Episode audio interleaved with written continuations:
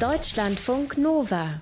Grünstreifen. Das kann schon mal eine Weile dauern, bis man so richtig angekommen ist nach einem Umzug und sich komplett zu Hause fühlt. Ne? Also bei uns Menschen äh, kann das schon mal länger dauern. Bei der Quaggermuschel scheint das mit der Gewöhnung jetzt nicht so das allergrößte Problem zu sein. Die hat sich erst vor ungefähr fünf Jahren am Bodensee niedergelassen.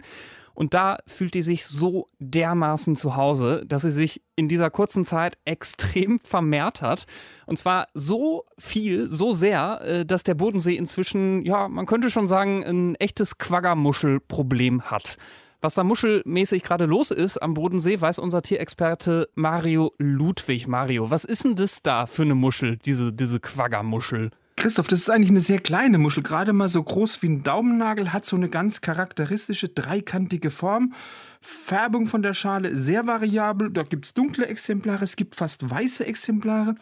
Die meisten Schalen, die sind aber gestreift und da kommt auch der Name Quagga-Muschel her, also benannt nach der heute ausgestorbenen Zebraart Quagga.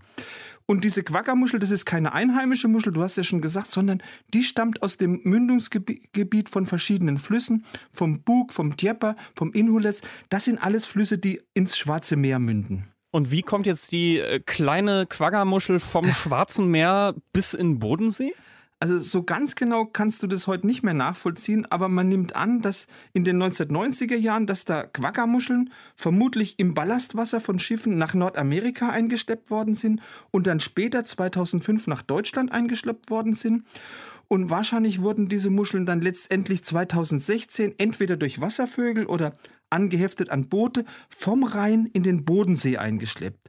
Und schon 2017, also kurz danach, ist es wirklich zu einer ganz massiven Ausbreitung von diesen Quaggermuscheln im Bodensee gekommen. Äh, wie macht denn diese Quaggermuschel das? Also ich meine, äh, das ist ja jetzt nicht die einzige Art, die sich irgendwie vermehrt, aber so extrem, äh, also wie kann die sich da so schnell ausbreiten? Weil diese Quackermuschel eine unglaublich hohe Reproduktionsrate hat. Also ein Weibchen kann pro Jahr bis zu eine Million Eier ins Wasser entlassen. Wow.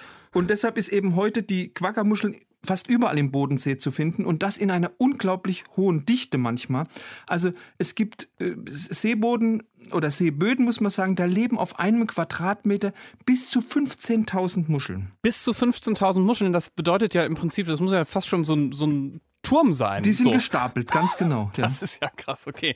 Ähm, also das heißt, ich check jetzt so langsam die Dimension, aber was ich tatsächlich noch nicht ganz check, ähm, wie schaffen es diese vielen kleinen Muscheln äh, ordentlich Schaden anzurichten, vor allem wenn wir so auf die nächsten Jahre gucken?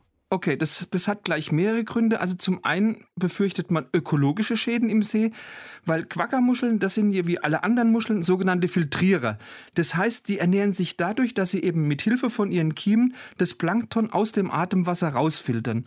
Und so eine Quackermuschel, die filtriert pro Tag rund einen Liter Wasser und das könnte ja dann letztendlich zu einer ökologischen Katastrophe führen, weil das Plankton, das von dieser wirklich gewaltigen Muschelmasse aus dem Wasser rausgefiltert wird, das fehlt jetzt natürlich anderen Muschelarten, das fehlt aber auch Kleinkrebsen, das fehlt anderen Kleinlebewesen als Nahrungsquelle.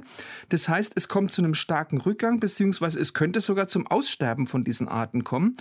Und diese fehlenden Kleintierarten, das ist jetzt wiederum die Nahrungsgrundlage für ganz viele Fischarten, so dass man befürchtet, letztendlich könnte eigentlich das Ökosystem vom Bodensee ganz massiv geschädigt werden.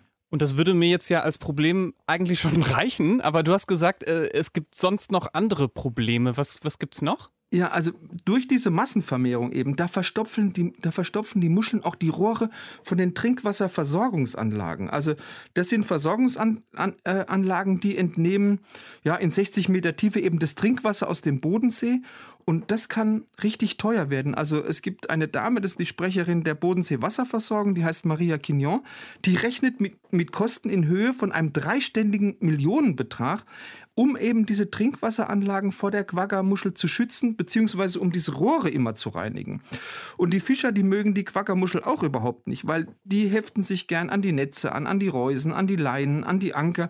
Und die gehen sogar so weit, dass sie auch ins Kühlwassersystem von den Bootsmotoren eindringen. So, das heißt, wir müssen was machen gegen die Quaggermuscheln. Können wir irgendwas machen? Ja, das ist ziemlich schwierig. Also bisher hat man da noch keine wirksame Methode entdeckt, weil so herkömmliche Bekämpfungsmittel, wie zum Beispiel Chlor oder andere Chemikalien, das kommt ja im, im Fall Bodensee überhaupt nicht in Frage, weil das müssten ja riesige Mengen sein, die in den Bodensee eingebracht werden. Das würde ja das gesamte Ökosystem vergiften.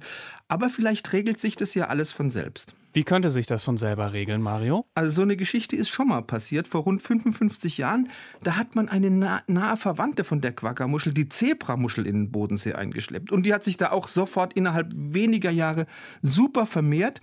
Also bald war der Seegrund in 15 Meter Wassertiefe von wirklich von ganz dichten Muschelkolonien bedeckt. Und das hatte eben wirklich zur Folge, dass eben die Muscheln auch die Rohre von den Versorgungsanlagen verstopft haben.